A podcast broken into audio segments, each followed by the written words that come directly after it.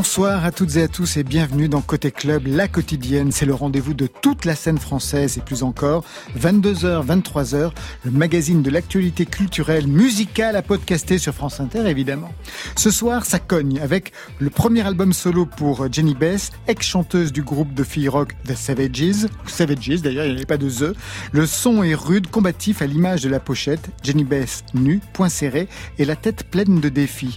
À ses côtés, une boxeuse et pas seulement avec les Alexandra Dezzi, ex-membre du groupe hip-hop The Ortiz, signe son deuxième roman, La colère. Elle y pose en couverture le nez ensanglanté. Ça promet. Marion?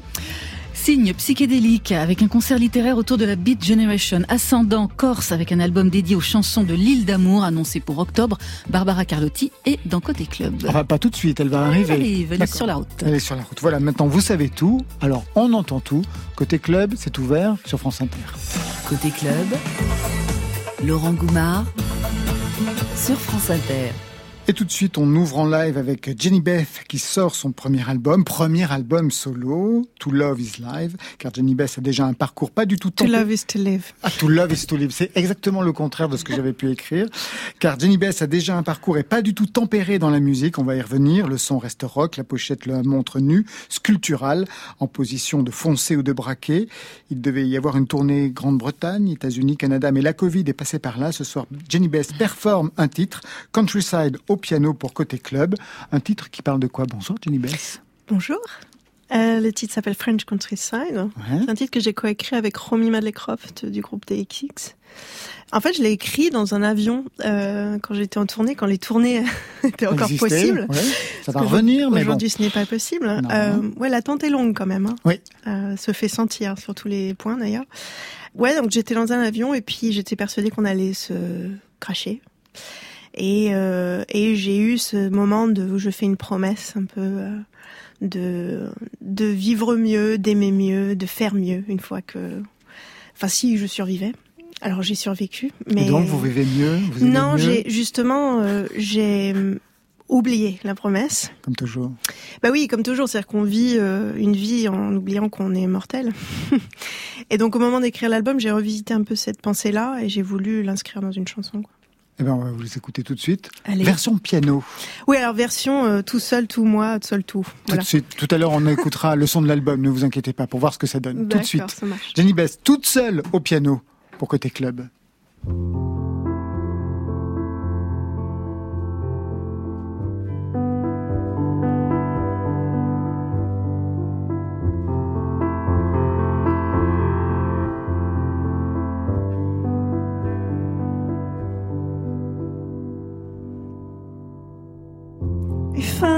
See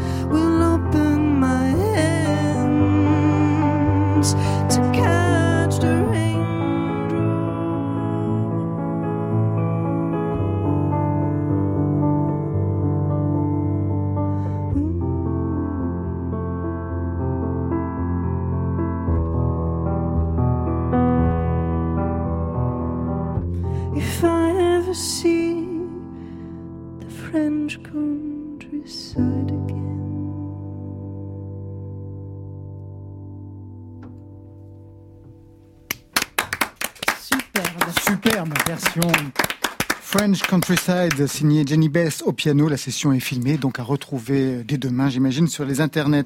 Pas mal du tout, hein, cette version au piano. Un piano que vous connaissez bien. Vous avez été formé au piano jazz. Vous composez au piano d'ailleurs? Oui. Ouais. Alors souvent ça prend des formes complètement différentes. Là c'est le seul morceau de l'album on a à peu près gardé la formule. Ça a été un long chemin, mais en fait euh, ce morceau, enfin ce morceau-là, je pensais à faire une BO d'un film de Guadagnino, c'est un peu ce que je me suis dit. Un Me By Your Name quoi. Voilà. Je vois très très bien. Oui. C'est pas mal en plus comme idée. Oui. Jenny Bess, je vous présente euh, Alexandra Dezzi. Barbara Carlotti va nous rejoindre dans quelques instants. Vous vous connaissez Vous êtes déjà croisés? Non, c'est la première fois. Non mais euh, je connais bien Horty. Donc, euh, Ah, chouette. c'était le groupe Horty, The Horty. Oui, on dit Horty. On dit Horty. Moi, j'essaie de tout angliciser ce soir, puisque vous chantez en anglais et presque jamais en français, ou pas du tout d'ailleurs, Bess. J'ai jamais, absolument jamais chanté en français. En fait, j'ai commencé à chanter à l'âge de 8 ans sur les standards du jazz. En fait, Mhm. j'ai appris le jazz euh, très tôt. Et, euh, et en fait, c'est comme ça que j'ai appris l'anglais, c'est comme ça que j'ai appris à chanter. Donc pour moi, chanter en français, c'est complètement pas naturel. Et à 20 ans, je suis partie à Londres, j'y ai vécu 12 ans. J'ai fait une carrière qui est plutôt anglo-saxonne, on va dire. Ouais. Toutes mes équipes sont américaines ou anglaises. Je suis pas, euh, voilà. En fait, j'ai débarqué à Paris il y a 4 ans, enfin 3 ans, je sais plus. Le retour à Paris, parce qu'il y a eu plusieurs Par vies. hein. retour, non, j'ai jamais vécu à Paris avant. mais Le retour en France, alors. Voilà, ouais. Plusieurs vies pour Jenny Bess avant la sortie de ce premier album solo. Il y a eu la période John and Jen, puis la période Savages, qui a marqué les esprits en 2013. Extrait.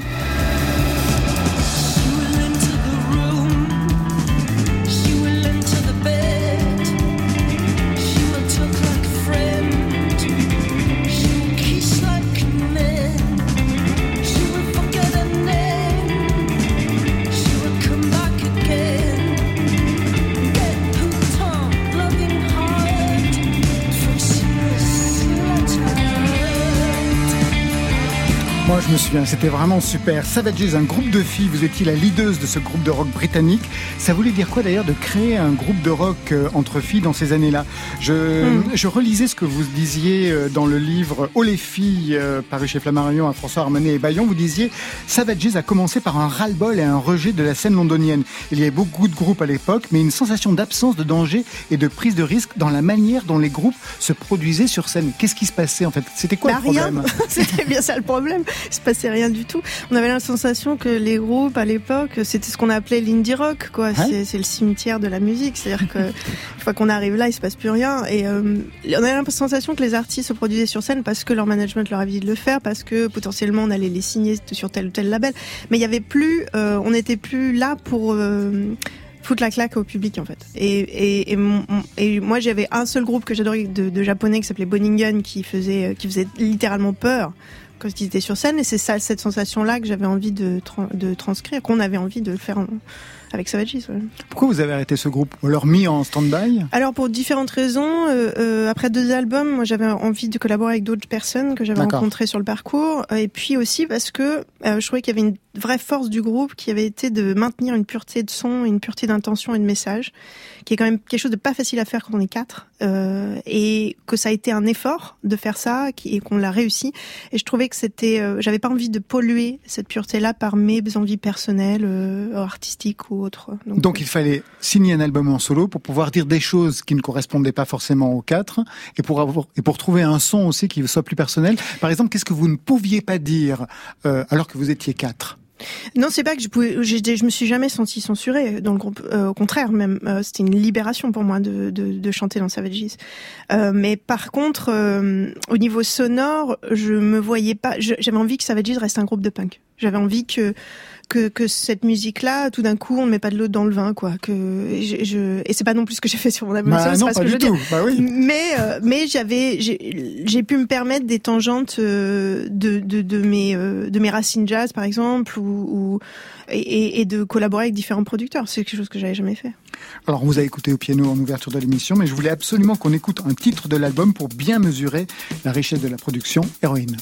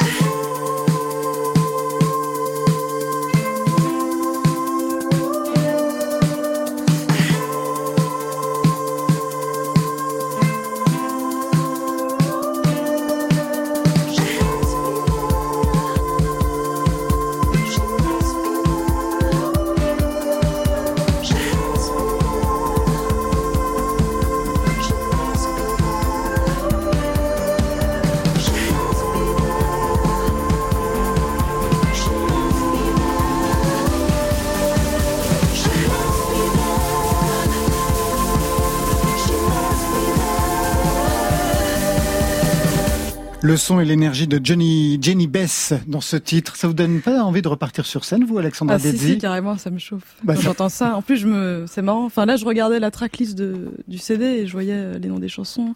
Ouais. Et quand je vois écrit euh, I'm the man, enfin bref, j'ai regardé le clip, je, j'entends les paroles, ça me, je sens des correspondances avec euh, ce que j'ai pu faire. Bah, ce que vous avez pu vivre, on y reviendra tout à l'heure, parce qu'aujourd'hui vous signez votre second roman, mais il y a eu un passé Voilà. de chanteuse. Et quelle chanteuse? Alors, héroïne, moi, ça me rappelle quand même, euh, ça me, ça, ça correspond aussi à la, à la pochette de, de cet album, une pochette intrigante. Vous y êtes nue de trois quarts, Jenny Bess, un nu sculptural, celui d'une femme puissante, une boxeuse, un petit peu à la Helmut Newton. La nudité d'ailleurs qu'on retrouve aussi dans un livre calme, Mhm. Pour, Crimes Against Love Memories. avec des récits et des photos érotiques. Mémoire de crimes contre l'amour. Exactement. À Mm. partir de quand vous avez commencé à poser nu? Euh... Ah, je m'attendais pas à cette question. Euh... On s'y attend jamais. Je sais pas. euh, quand est-ce que non euh, Le livre calme et Ouais. a débuté. euh, il y a peut-être. bah, quand, je- quand on est, quand moi et mon compagnon Johnny Hostel, on est arrivé à, à Paris il y a trois ans à peu près, et, et qu'on, il a s'est mis à la photographie. Et donc c'est un livre qui parle de, qui mélange photographie de, de, de son travail photographique à lui et de mon écriture. J'ai écrit des nouvelles érotiques. Euh, et euh, bah, ça parle de sexualité, d'intimité, de, de former un club anonyme en fait de gens qui se euh, qui, explorent. Voilà. Se mettre à nu sur la couverture, hein, c'est pas du tout innocent, c'est même être très frontal, c'est-à-dire qu'on retrouve une énergie, enfin, de vouloir se mettre à nu, comme dans le titre Flowers, c'est le dernier de l'album qui raconte un amour pour une. C'est pas le dernier, mais euh, Ouais, c'est. mais oui, c'est Flower. Ouais. Ah non, c'est pas du tout le dernier. hein. c'est le troisième, c'est celui que j'ai écouté en dernier tout à l'heure dans Ouais, le bureau, pas c'est pour, cette- c'est pour cette On raison. peut refaire l'autre, on peut en discuter. Flowers, c'est vrai, mais ça aurait été pas mal en dernier. qui raconte donc un amour sexuel pour une femme inspirée, j'ai Pas entendu. que sexuel, mais oui. Sexuel et sensuel et pour une femme. Une attirance, ouais, de, à distance. En fait, c'est pour ça que je dis qu'elle est pas forcément sexuelle, parce que c'est une attirance de euh, l'attirance qu'on ressent même quand on est les premiers amours, on est on est loin et on on n'ose pas s'approcher. Donc c'est ce dont parle le morceau. ouais. Inspiré d'une danseuse de pole dance rencontrée euh, à Los Angeles? Oui, il y a un club à Los Angeles qui s'appelle le, euh, le Jumbos euh, et Jumbos Clown, Cl- Clown Room et c'est et c'est un endroit unique, je trouve, parce que ce sont des filles qui donc se performent en pole dancing, donc c'est pas du strip, c'est du Oh non, du pole dancing, ouais. et donc c'est une vraie performance et il y a une vraie liberté de leur part. Euh, D'ailleurs, euh, euh, les Inrecutiles leur avaient consacré quatre pages dans le magazine Sex il y a deux ans. Euh, et j'avais trouvé le reportage très très bien euh, pour expliquer justement la vie de ces, je- ces jeunes filles-là, euh, qui font un travail euh, acrobatique et, euh, et en même temps qui est bah, lié, oui, au fantasme, et au corps de la femme, et une certaine représentation de, ça. Mais c'est un endroit que j'aime beaucoup parce qu'il est mixte déjà. Il y a beaucoup de femmes qui y vont et c'est un univers joyeux. Vous pratiquez? Je pratique quoi le pole dance Est-ce que vous avez essayé parce que vous êtes très sportive par Euh, Je fais de la boxe, Ben oui, je sais. mais pas Comme du Alexandra pole dance. Desi, ouais. Voilà. Ouais, voilà. Quelle boxe Quel type de Anglaise. boxe Et vous, Alexandra Anglaise, la seule et l'unique. Ouais, Merci. je suis bien d'accord. Barbara Carlotti, boxeuse Et Je pensais m'y mettre cette année, mais vraiment très sincèrement. Pole dance Mais du coup, ça, merci les filles. En fait, pardon, hein, mais du, du coup, ouais, je, je, pole dance, c'est trop difficile pour moi. Trop difficile pour vous. Mais Donc, la boxe, dance, j'ai bien envie de boxer, je sais pas, depuis quelque temps, ouais. Manifestement. C'est nécessité, euh, 2020, c'est l'effet 2020, Ouais, je c'est pense. ça. Voilà. donc pole dance. Vous avez tenté ou pas? Non, jamais, ça me tente pas. Enfin, je sais pas du tout. un- J'aime bien regarder, par contre. Jenny Bess, chanteuse, musicienne, auteure et aussi comédienne, nommée meilleur espoir féminin en 2019 pour le film de Catherine Corsini, Un amour impossible tiré du roman de Christine Angot.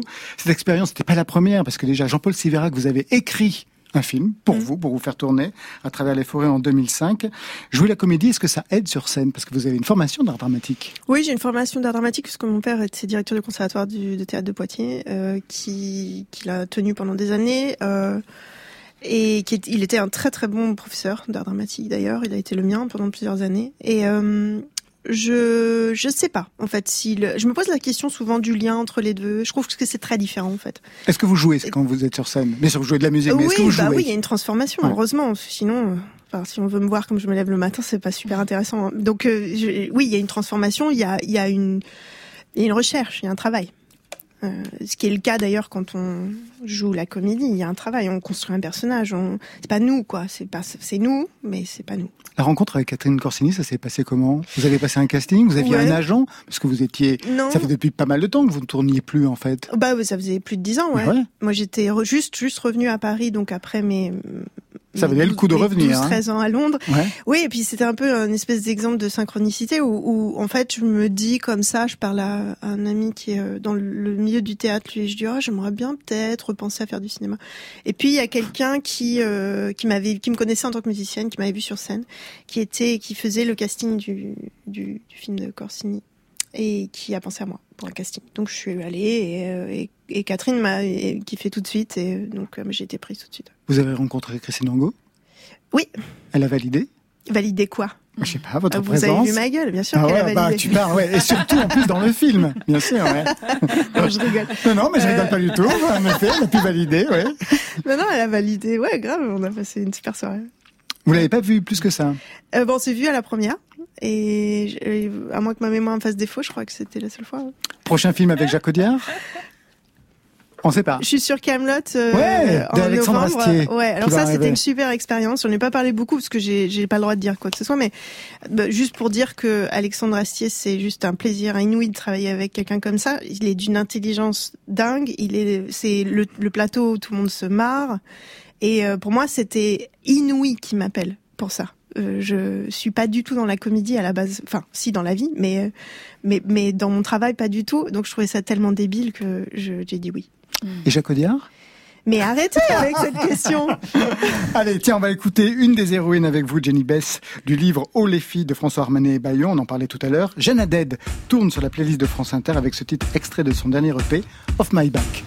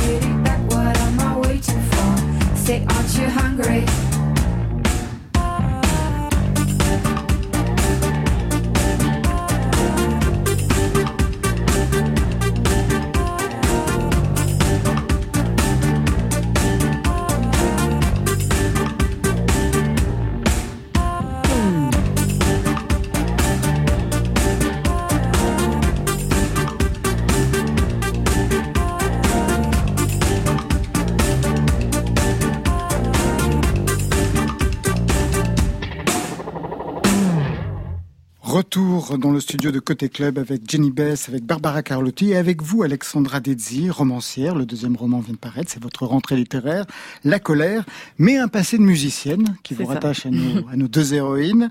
Parce que dans les mêmes années que Savages Mhm. de Jenny Bess, on pouvait entendre ça. Première leçon de séduction, être une pute avec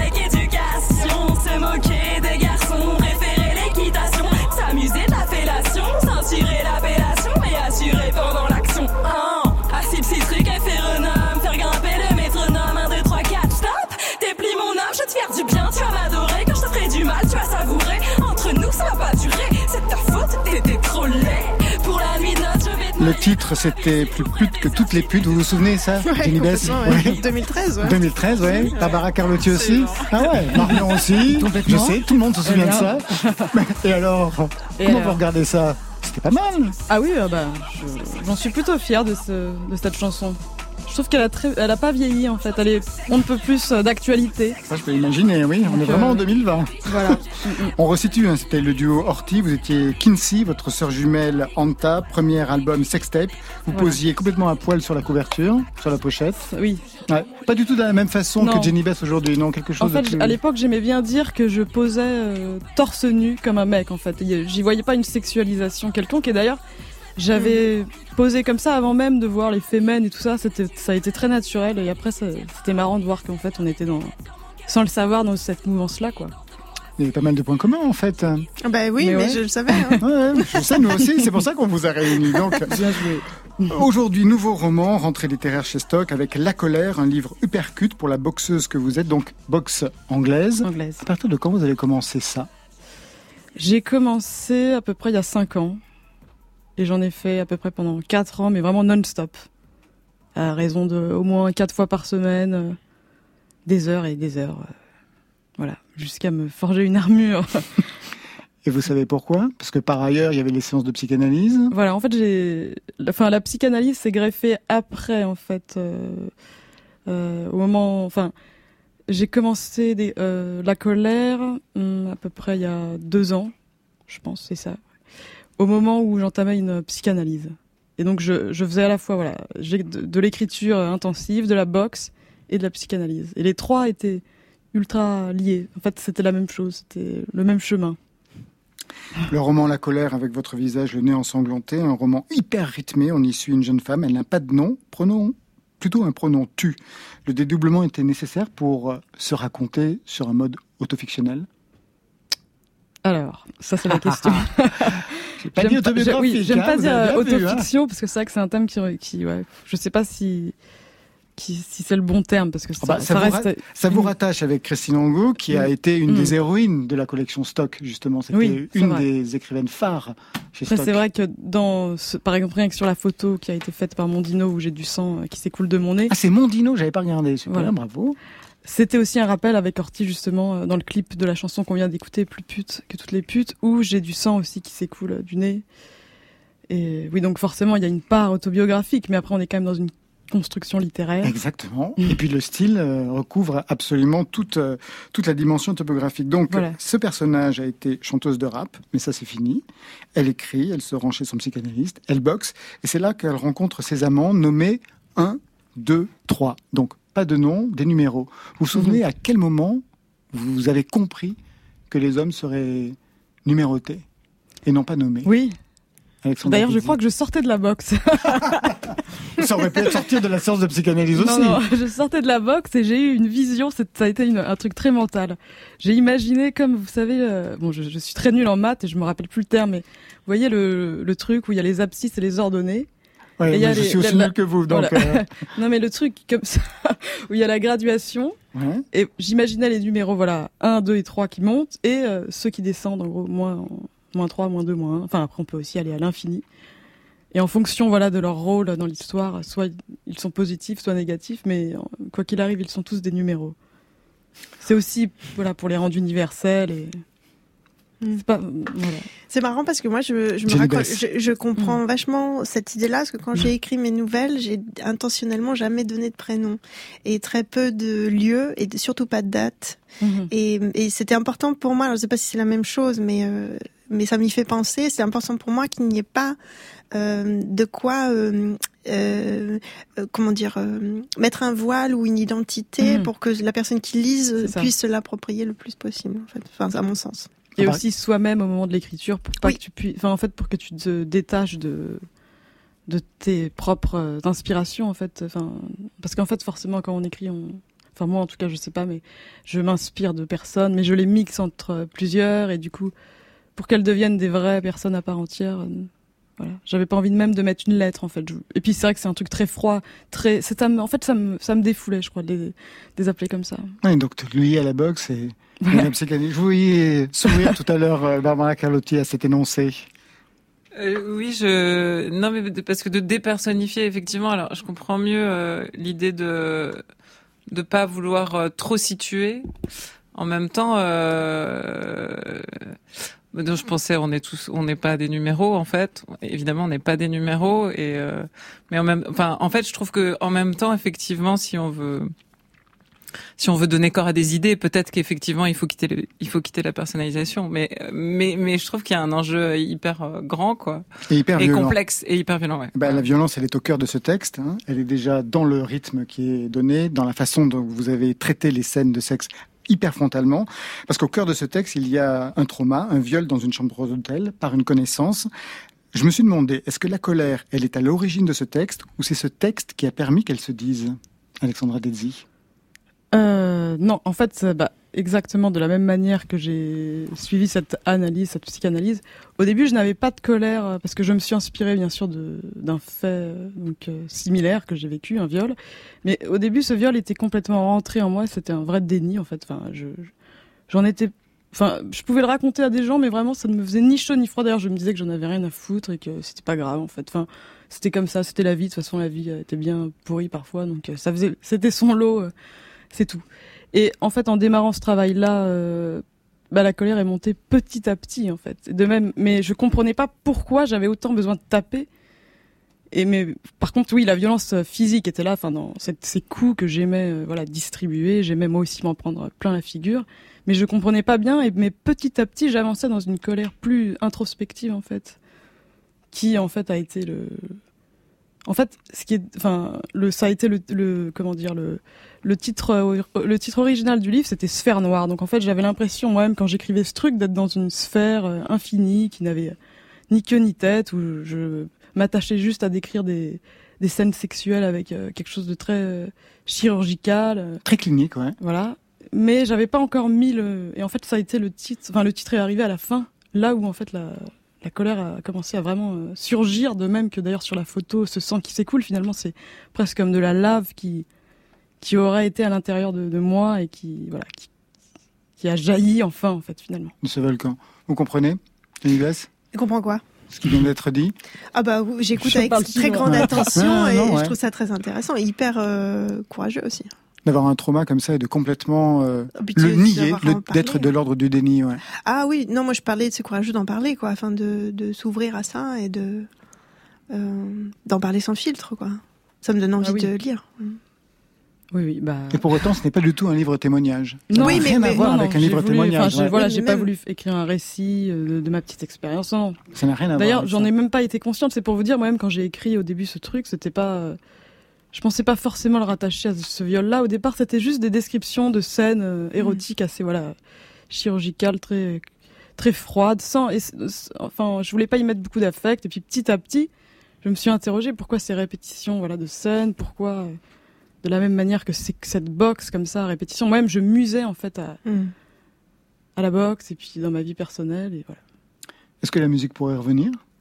Oui. Parce qu'elle est présente véritablement dans le texte. Non pas dans ce qui Oui. se raconte, mais dans la façon dont c'est écrit. Au niveau du rythme. Oui, oui. Alors dans le texte, mon héroïne a perdu sa voix, elle n'arrive plus Ouais. à chanter. Et moi, quand j'ai écrit ça, parallèlement, je l'ai écrit presque comme si voilà, j'écrivais du, encore des textes de rap. C'était euh, ouais, dans un espèce de grand défouloir en même temps. Forcément un peu plus maîtrisé parce que quand on écrit une chanson, c'est plus rapide, on peut plus euh, se lâcher. Là, j'ai essayé quand même de voilà, mais en tout cas, j'ai j'ai pas l'impression. Enfin, je, je me suis tue. En fait, j'ai arrêté de rapper, de chanter, mais j'ai mais j'ai en fait j'en ai pas vraiment l'impression grâce à, bah, à l'écriture euh, romanesque et je pense que c'est pas fini en fait j'avais besoin de, de faire ce livre, peut-être, pour euh, pouvoir continuer après. euh. Surtout que j'ai quand même. euh, en fait, on a un album avec ma sœur qui n'est jamais sorti, Mais je sais, le deuxième, ouais. Mm, mm. qui est produit par Mirwise, ex Taxi Girl, Madonna. Ouais. Et on a vraiment des chansons. Enfin, je les écoute encore maintenant et ça me donne mal. Enfin, ça me fait vraiment. Ça Et me pourquoi la sort nausée pas? Parce qu'on s'est engueulés tous comme des gros cons.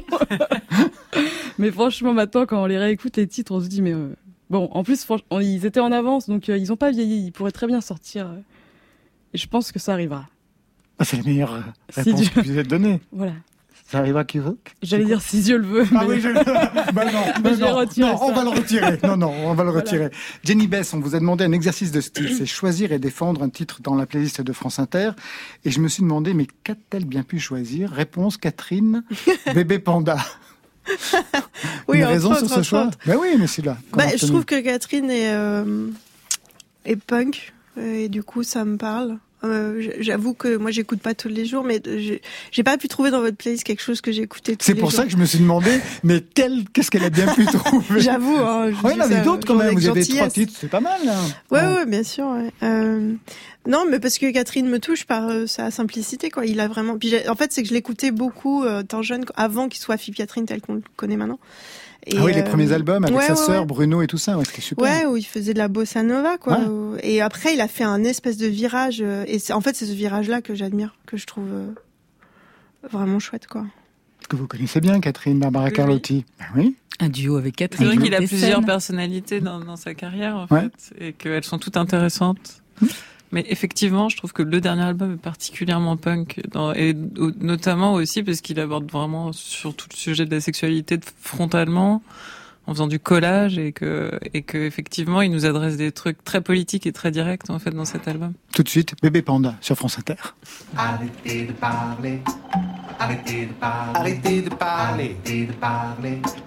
Arrêtez de parler. Vous disiez que de la merde à une vitesse incroyable. Vous disiez toujours la même chose avec une gueule de comptable. Vous disiez que de la merde dans des positions viriles. Vous disiez toujours la même chose comme si on était débiles. Et vous pouvez, Arrêtez de parler. vous saurez, Arrêtez de parler. vous savez, Arrêtez de parler. vous devez. Arrêtez de parler. Il est à moi, le bébé panda. Arrêtez de parler. Arrêtez de parler. Il est à moi. Arrêtez de parler. Arrêtez de parler. Et tu l'as pris pour toi, le bébé panda. Tu Et il s'est pris pour toi, le bébé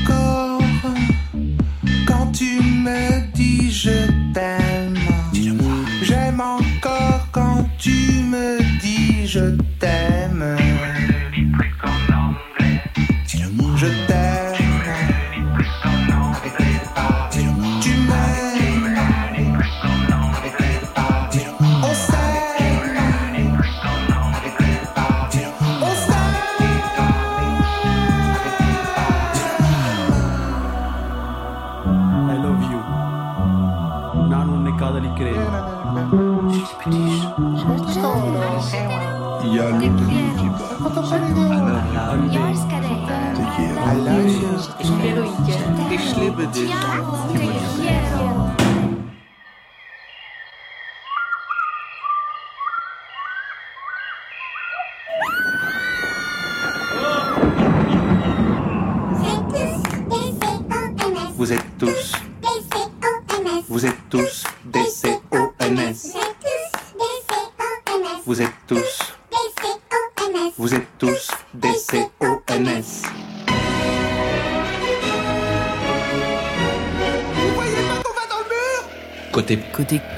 Club. club, club sur France Inter. J'adore ce genre de petites foutraques qui partent absolument dans tous les sens. On sait jamais. On a l'impression qu'ils sont en train de s'inventer pendant qu'ils sont en train de se faire. Marion, De l'amour, il y en a eu entre vous? Avec Philippe Catherine, Ouais. Mon Dieu, mon amour, en 2012. Barbara Carlotti. Barbara. De l'amour dans l'eau, ouais. Ah ouais, il était génial. En apesanteur. La dernière fois qu'on s'est parlé, Barbara, c'était pendant le confinement. Vous aviez fait du tri dans vos chansons et vous aviez retrouvé un inédit Castle Made of Sound que Ouais. vous aviez confié, on l'avait diffusé. C'est ma passion pour. Jimi Hendrix qui l'avait emporté. C'est ça, voilà. Le déconfinement, ça s'est bien passé? Euh, je sais pas. Franchement, en ce moment, je sais pas, en fait. Je vous sens troublé là. Je suis moment. hyper troublée, ouais. Hein c'est votre Je actualité. euh, Non, je sais pas. C'est tout ce qui se passe, en fait. Je sais pas. Je pense qu'il y a un moment donné où il y a des choses qu'on n'arrive plus à supporter. Ben, je sais pas. C'est le moment pour moi. Ouais, pourtant, vous- pourtant, vous avez passé l'été en Corse. J'ai pas passé l'été en Ah Corse. j'ai euh, j'ai beaucoup travaillé euh, entre Paris. euh, Justement, on a beaucoup quand on a fait le, le dernier album. Là, on a beaucoup, on s'est beaucoup envoyé des titres pendant le confinement, puis on a continué parce que c'était compliqué en fait de réunir les gens. Et puis je suis partie en Corse euh, quand c'était possible. Donc on est on a, on a passé un peu de temps en Corse, ouais. Et, euh, et on a enregistré là-bas. Et là-bas, je sais pas, je supportais mieux les choses qu'à Paris. Mm. Je sais pas. Il y a là, je, je C'est voilà. bizarre, ça. On se demande pourquoi. Hein Et là, je sais pas parce que j'étais dans la nature en fait, je crois, sauvage, et que et que du coup, euh, voilà, c'était. là c'est la perspective de toutes les con- de tous les concerts annulés, des difficultés de rencontres Ouais. publiques, de. Ouais, tout est tout est compliqué là, Ouais. tout est tout est trop compliqué, puis tout est incohérent. Enfin, je je comprends pas en fait, mais moi, je, ça va passer. Hein. Je pense qu'à un moment donné, je vais. Non mais c'est difficile à comprendre. m'adapter. Tous les artistes qu'on a Bah, reçus c'est ici trouvent c'est incohérent. incompréhensible oui, le fait qu'on puisse être dans un train, dans un avion ou au puits du fou et qu'on ne puisse pas être en concert. C'est- Oui, puis on le dit c'est pas assez, je trouve. euh, le- les concerts debout sont interdits. Oui. Enfin, les gens ne le savent pas forcément, en fait. Mm, mm. Et la réalité de masqué ça, et séparé. Ouais. euh, économiquement, par exemple, c'est hyper euh, grave, en fait, ce qui se passe là. Ouais. Pour... C'est- j'ai l'impression que euh, c'est- ouais, on oublie. Enfin, il y a, il y, a, il y a tout un. Enfin, je sais pas. C'est comme si on occultait un peu une, toute une partie de, la, de, de, de ce que Mm. c'est que la musique, en fait, de ce travail et et, et, de, de tous les gens qui sont dans ce secteur, quoi. Et du coup, moi, je, je, je, je- là, je suis un peu, voilà, je suis complètement déboussolée, en fait. Surtout Vraiment, je sais pas quoi penser. hein. Ouais, surtout qu'on sait que l'économie, par exemple, des musiciens se fait sur scène aujourd'hui, Ouais. pas forcément Ouais. par les ventes, Beaucoup. par ouais. les ventes d'albums. Marion. Oui, oui, mais c'est pour ça, on n'arrête pas de le dire dans le côté club, de, de, de vous donner la parole pour ça. Double actualité pour vous, donc, Barbara Carlotti, avec tout d'abord ce concert littéraire autour de la Beat Generation. Ça sera demain soir à la Maison de la Poésie à Paris. C'est pas la première fois hein, que vous vous penchez sur cette période littéraire, je crois. Euh, quand j'ai travaillé sur mon album Magnétique, je me suis beaucoup intéressée aux rêves et donc évidemment dans le panorama ou disons dans la constellation euh, onirique, euh, euh, il y a évidemment après les surréalistes, il y a il y a la Beat Generation qui a pris une grande place de travail autour du rêve et notamment euh, avec la Dream Machine, donc euh, la création de Brian Gazin et Ian Somerville, une- un dispositif, une œuvre à regarder les yeux fermés. Et puis il y a euh, et puis il y a aussi tout en fait tout- toute la démarche de, de Burroughs aussi et du cut-up en fait qui renvoie aussi à cette dimension onirique. Et donc euh, je me suis passionnée, euh, enfin j'ai une sorte de passion pour euh, et Burroughs qui m'a emmené à lire beaucoup beaucoup de, de, de, de textes à eux, notamment tout ce travail qu'ils ont fait autour de, de- des drogues hallucinogènes, du rêve éveillé, euh, de voilà, un peu comme Michaud d'ailleurs, enfin de toute cette démarche en fait d'aller explorer aussi euh, le, le, le rêve comme ça quoi Euh, et qui est un travail d'émancipation parce qu'ils étaient très euh, en fait ils, ils étaient déjà euh, très parano sur la culture de masse euh, et ils avaient déjà vu beaucoup beaucoup de choses qui sont en train de se passer maintenant. Moi, en fait, à chaque fois que je dis les textes, je, je suis assez euh, surprise de voir à quel point euh, cette menace comme ça de culture de masse qui euh, abétit euh, tout le monde. Pardon, hein, c'est ma période de colère. Colère, c'est le titre du... ça. Formidable. Ce sera le mot de la soirée. Et ben, euh, du coup, non, mais je, voilà. En fait, en tout cas, ils essayent de mettre en place des dispositifs euh, pour pour pour pour l'émancipation, euh, pour une forme d'émancipation artistique. Euh, et, et donc, euh, il y a tout ça dans leur texte. Et donc, je me suis dit que et puis on a travaillé. Et puis un jour, Prière de la Marne, qui est un DJ euh, Avec avec qui vous allez faire le concert? avec qui je vais faire le concert. Euh, m'a proposé de faire euh, comme ça une performance un peu improvisée. Et je lui ai dit écoute j'ai plein de textes de Beat Generation que j'ai envie de lire. J'ai des chansons donc de mon album euh, qui en fait euh, voilà parlent du rêve et, sont comme ça autour de, de cette dimension là de cette exploration là donc on pourrait les assembler et faire quelque chose ensemble. Et en fait il a fait un truc que je trouve génial c'est-à-dire que il a mélangé avec des bouts de chansons du Velvet qu'il a remixé avec euh, des chansons de Blondie, en fait tout un truc de la contre-culture qui fait finalement écho euh, à, à, euh, au texte. Enfin voilà, parce que la Beat Generation a influencé un certain nombre de musiciens euh, derrière eux énormes. Enfin j'aime bien ces textes en fait, j'aime bien j'aime bien les dire. Qu'est-ce Et- que ça déclenche en vous, ces textes-là? Euh, ça déclenche. Bah déjà, c'est des textes qu'il faut dire, un, un peu comme Hall de, de Ginsberg, quoi. Il faut, c'est des textes à dire en fait. Je crois que c'est comme des manifestes. Euh, ce qui est super beau, c'est de voir que eux, leur déconstruction du, déconstruction du langage, en fait, elle l'aide à s'émanciper tout le temps, en fait. Et donc, euh, en fait, c'est ça, c'est-à-dire, c'est presque une forme d'émancipation de retrouver les textes de la Beat Generation et de voir comment ils broient les textes euh, euh, tout près et comment ils vont reconstruire des discours euh, inédits et euh, faire naître euh, des nouvelles idées, quoi, et être dans la création pure, en fait. Jenny Bess, vous connaissez ces textes? Ah oui, oui, ouais. Enfin, euh, certains. Je, pense que pas. Je suis pas une experte. Mais moi non plus, hein, je suis Mais- pas une experte, mais j'ai Ah oui, navigué manifestement, dans vous avez un certain bien, nombre de ouais, textes. ouais, quoi. quand même, vous connaissez bien votre sujet, ouais. Oui, oui, bah Hall, euh, moi je l'ai lu il y a très tôt. ouais, C'est c'est des textes marquants. euh. D'ailleurs, quand on lit euh, Just Kids de Patti Smith, on se rend compte aussi de cette, euh, Ouais. de, de Il y a une ceci, cet héritage, ouais, euh, complètement. ouais, à travers aussi les textes et la musique, le, le lien qu'il y a entre les deux. Alexandra. Lezzi Oui, oui, je suis d'accord avec elle. j'ai lu Just Kid, mais par contre, je connais pas assez, j'ai honte. euh, voilà. Eh je- ben, Demain, séance de rattrapage, demain à la Maison de la Poésie à Voilà. Paris. Double actualité, Barbara Carlotti, je le disais, avec vos racines corses, un album qui va sortir début octobre. Premier titre, ici et maintenant, dans Côté Club. Il n'est pas difficile de s'asseoir ici tranquille et de regarder filer les heures, passer les journées le long de la vallée jusqu'à la mer et tout l'été. vieux, mais finalement il s'habillait.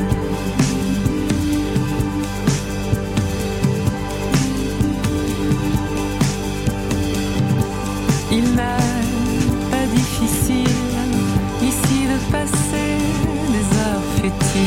sur les pierres chaudes, couché sans jamais craindre d'être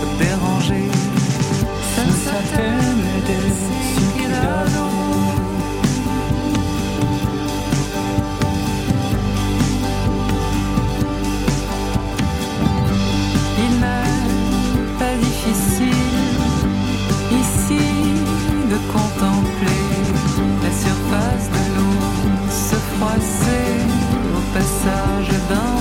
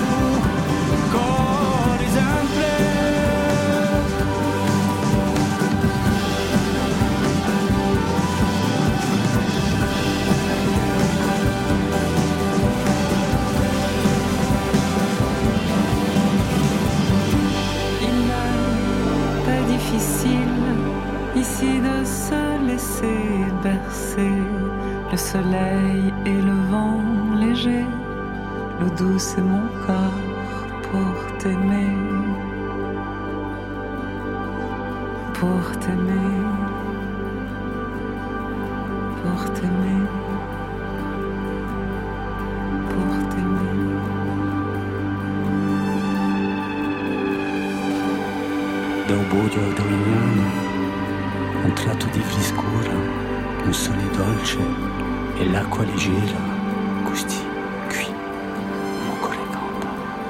Barbara Carlotti, ici, avec la voix de Pierre Gambini. C'est un chanteur corse. Vous pouvez nous le présenter? Alors Pierre, il a, il est c'est un multi-instrumentiste. Il a, il a fait euh, toute la musique de la série Mafiosa que Ouais. vous avez certainement vu, euh, peut-être sur Canal en tout cas, et qui, euh, et que je connais depuis très longtemps, euh, qui est un ami et, et avec qui on a déjà fait des, des concerts en Corse ensemble. Donc je voulais l'inviter. euh, sur ce titre précisément, parce que c'est un titre qui parle vraiment du petit coin de, de rivière qui est en bas de mon village en Corse, Ouais. où là je me sens bien et je suis pas du tout en colère quand j'y suis. Euh, qui est vraiment euh, voilà au milieu de la nature et qui est, et qui est un endroit vraiment où j'ai voilà j'ai j'ai j'ai passé beaucoup depuis mon- toute ma petite enfance en fait. Donc du coup c'est un, un espèce de refuge en fait pour moi. Et, et c'est ce qu'il dit d'ailleurs encore sur la chanson. Et c'est ce qu'il dit à la fin c'est un peu la conclusion. C'est un peu l'endroit refuge euh, Mm. voilà dans ma vie. Et donc euh, et donc bah pour cet album je voulais inviter aussi euh, des musiciens corses avec qui euh, que je connais avec qui j'ai travaillé. Et euh, et qui ils chantent super bien, j'adore et, j'adore vraiment le chant, enfin corse vraiment euh, même traditionnel, enfin ça me plaît vraiment, enfin ça, ça fait vraiment partie de ma culture. Et c'est vrai que quand on fait de la pop euh, en français, on on n'a pas trop l'occasion de mélanger ce genre de trucs et là je voulais vraiment essayer de de voir ce que ça faisait. Et en fait ça me plaît beaucoup euh, vraiment. Enfin je trouve, je trouve ça beau quoi. Je trouve que ça sonne bien et et bah voilà ça, ça me réconforte en fait d'écouter ça en ce moment Mm. Le, titre euh, de cet album qui sortira donc euh, le 9 octobre, c'est Corse, île d'amour. c'est presque celui d'une chanson de Tino Rossi. Ben hein, oui. il manque oui juste le O. c'est une référence à Tino Premier Rossi. degré euh, très très assumé donc? Ouais, très assumé, mais mais vraiment parce que je pense que bah alors déjà parce que Tino Rossi pour moi alors c'est peut-être un, un très ancien chanteur, c'est une sorte de voix de ténor hyper belle en fait que j'aime bien et que j'aime vraiment sincèrement bien quoi. Après il a chanté toutes sortes de trucs Tino Rossi, il a chanté à la fois des traditionnels corses et en, même temps il a chanté euh, des chansons comme Petit Papa Noël qu'il a vendu à je sais pas combien de milliers d'exemplaires. Enfin bon, bref, c'est c'est son grand succès, c'est Petit Papa Noël et que j'écoute aussi petite mais bah, c'est un peu des Madeleines, c'est-à-dire pour moi c'était revenir quand même dans cet album sur des choses que qui ont qui ont vraiment euh, nourri mon enfance, quoi, mon adolescence et tout. Alors c'est vrai que Tino Rossi, j'ai pas réécouté, mais beaucoup dans ma vie. Mais après, quand j'ai réécouté en m'intéressant à qui c'est Tino Rossi, en fait, qu'est-ce que c'est ce mec, en fait, qu'est-ce que c'est ce chanteur et tout, je me suis dit, ah, en fait, il y a vraiment des trucs hyper intéressants, il y a vraiment des belles chansons et tout ça. Donc euh, c'était revenir en fait, c'était revenir sur un héritage en fait, plutôt cet, cet, cet album. Et donc, mais il n'y a pas que Tino Rossi. Tino Rossi, je reprends Style d'amour parce que c'est une chanson que j'avais chantée à la fin d'un concert pour faire un peu en clin d'œil, parce que j'ai vu qu'il y avait plein de Corses dans la salle et ça me faisait marrer de leur offrir ça a cappella à la fin de la- du concert quoi et, et du coup il y a eu un truc comme ça où on s'est dit tiens euh, avec ma manager qui est là Gaëlle et tout ça et ma maison de disque et ils m'ont dit mais pourquoi tu chantes pas des trucs en corse? Et Allez, c'est parti. je dis mais n'importe quoi Si, si, on aura l'occasion d'en Et en reparler fait, de voilà. toute façon. Vous Ouais. reviendrez, On vous reviendrez dans Côté Ouais. Club. Ça donnait quoi à Capella Euh, Là-bas, près des côtes de France, sur la mer immense, au ciel du midi, il est un vrai coin de paradis que je chéris. Au Corse, île d'amour, pays où j'ai vu le jour. J'aime tes frères rivages et ton maquis sauvage. J'ai vu des lieux enchanteurs, pourtant au fond de mon cœur, je t'appartiens toujours, toujours, au Corse, île d'amour. Merci, merci. Merci Barbara Carlotti. Rendez-vous au moment de la sortie du disque. Allez, c'est la fin de Côté Club. Merci à toutes. Merci Jenny Bess. L'album s'appelle To Love is to Live. To live. Oh, mais c'est décidément. impossible Cours d'anglais, hein. Barbara Carlotti, merci. Demain, concert littéraire à la Maison de la Poésie, nouvel album Corse, Île d'amour. Ça sortira le 9 octobre. Alexandra Dedzi, merci. La colère ne retombe pas. C'est chez Stock. La colère. Côté club, c'est Stéphane Le Guenec à la réalisation, à la technique Ludovic Asselot et Paul Percheron, Alexis Goyer, Marion Guilbault, Virginie Rosic à la programmation, Muriel Pérez pour la programmation musicale des playlists. On se retrouve demain à 22h, d'ici là en podcast. Et demain, ça sera Passage Clouté avec Rover qui reprend les Beatles à la Philharmonie, le Nepsi de retour avec un nouvel EP toutes les nuits du monde et en live, Marion? C'est une fan de Patti Smith mais avec la voix de Debbie Harry, elle s'appelle Caval. Côté club, on ferme. Allez, à demain.